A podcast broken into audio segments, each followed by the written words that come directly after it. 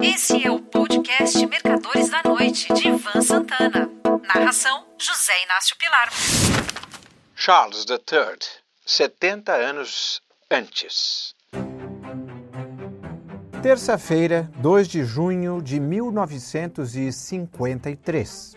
Nesta data, eu tinha 13 anos e morava com meus pais e irmãos em Londres, mais precisamente num apartamento em Kensington, Olímpia. 1953 não foi um ano qualquer. Após três anos de combates ferozes, a Guerra da Coreia chegou ao fim com a assinatura de um cessar-fogo entre os beligerantes do Norte e do Sul, cujas tropas continuam estacionadas quase que de frente uma para as outras nas proximidades de uma linha demarcatória no paralelo 38 jamais houve um acordo de paz. O cume do Monte Everest foi alcançado pela primeira vez pelo neozelandês Edmund Hillary e pelo Sherpa nepalês Tenzing Norgay. Em 5 de março, morreu, vítima de AVC, o tirânico líder soviético Joseph Stalin. Ele despertava tanto medo nas pessoas que, após ter caído em seu quarto, na residência de Kuntsevo Dasha, seus auxiliares mais próximos, inclusive sua governanta, só tiveram coragem de abrir a porta no dia seguinte ao do falecimento do ditador. Não se sabe se Stalin morreu de repente ou se ficou estrebuchando no tapete sem nenhum tipo de atendimento médico. Em 1953, um jovem de 20 anos, Derek William Bentley, deficiente mental, foi julgado e condenado à forca, sentença executada rapidamente, embora tanto a polícia como a justiça, imprensa e opinião pública soubessem que ele era inocente. Acontece que Bentley, em dupla com um delinquente juvenil de 16 anos, Christopher Craig, assaltou um armazém quando ambos foram surpreendidos por um oficial da polícia Frederick Fairfax.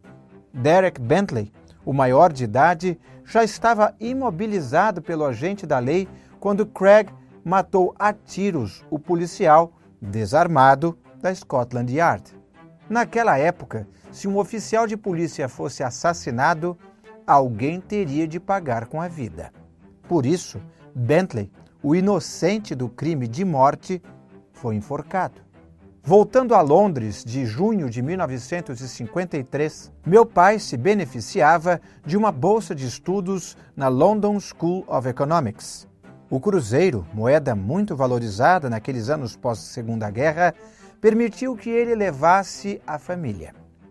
Pois bem, naquela terça-feira, minha mãe acordou os filhos às duas da madrugada para que nos dirigíssemos ao The Mall, avenida pavimentada com asfalto vermelho que vai do Palácio de Buckingham até as proximidades de Charing Cross, passando sobre o Admiralty Arch. Meu pai adquirira lugares em uma arquibancada montada na calçada do The Mall. De lá, poderíamos assistir o cortejo da Rainha Elizabeth II em sua carruagem dourada construída em 1762, tanto na ida quanto na volta da abadia de Westminster, onde seria e foi coroada rainha, em sucessão ao seu pai, rei George VI, falecido em 1952. Em outra carruagem seguiam os príncipes Charles, de quatro anos, e sua irmã, princesa Anne, de apenas dois anos, acompanhados da avó, rainha mãe. Os dois outros filhos da rainha Elizabeth, Edward e Andrew, ainda não tinham nascido. Só agora, aos 74 anos de idade, Charles está sendo coroado. Se quisesse, poderia ter mudado de nome ao se tornar rei, mas preferiu manter o de seu batismo, tal como antes fizera sua mãe. Se seguir a expectativa de vida dos cidadãos britânicos do sexo masculino, o rei Charles III deveria viver até 2030. Acontece que os integrantes da Casa de Windsor costumam ter vida longa. Seu pai, Príncipe Philip, Duque de Windsor, morreu aos 99 anos. Sua mãe, Rainha Elizabeth, aos 96. Já a avó de Charles, também Elizabeth, aos 101.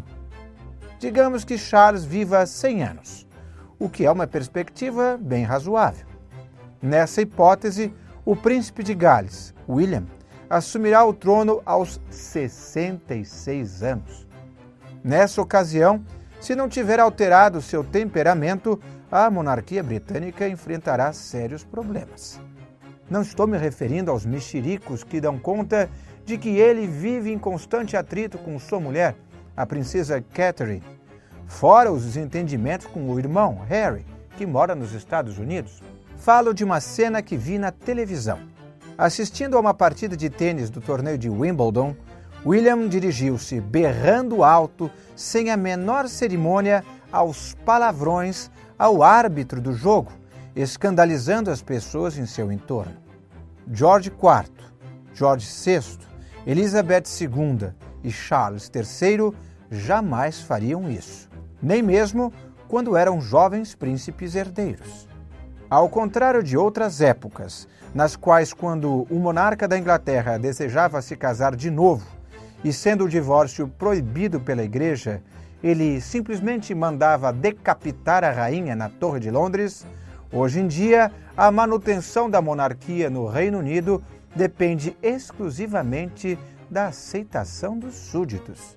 Numa única sessão do parlamento, a Casa dos Comuns pode implantar a República. Aí, eles serão apenas um povo próspero como outro qualquer, sem aquele encanto que a monarquia inglesa sempre proporcionou ao resto do mundo. Só para encerrar, em 29 de julho de 1993, 40 anos após sua morte, Derek Bentley, o assassino deficiente mental que não matou ninguém e foi enforcado, recebeu o perdão real de Sua Majestade Elizabeth II. Um forte abraço a todos. Você ouviu Mercadores da Noite de Ivan Santana. Narração: José Inácio Pilar.